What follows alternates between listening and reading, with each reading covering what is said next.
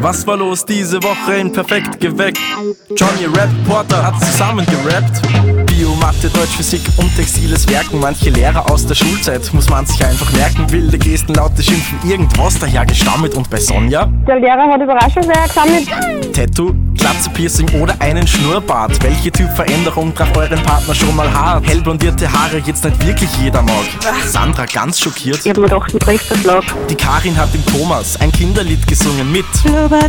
Hat sie um sein Herz gerungen.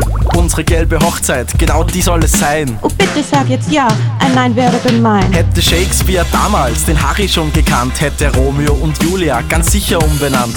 Das absolute Traumpaar sind Harry und Flexi. Congratulations, you have a new problem. Das bin ich. Die geilsten Themen und noch viel mehr gibt's auch nächste Woche wieder bei Zettel und Sperr.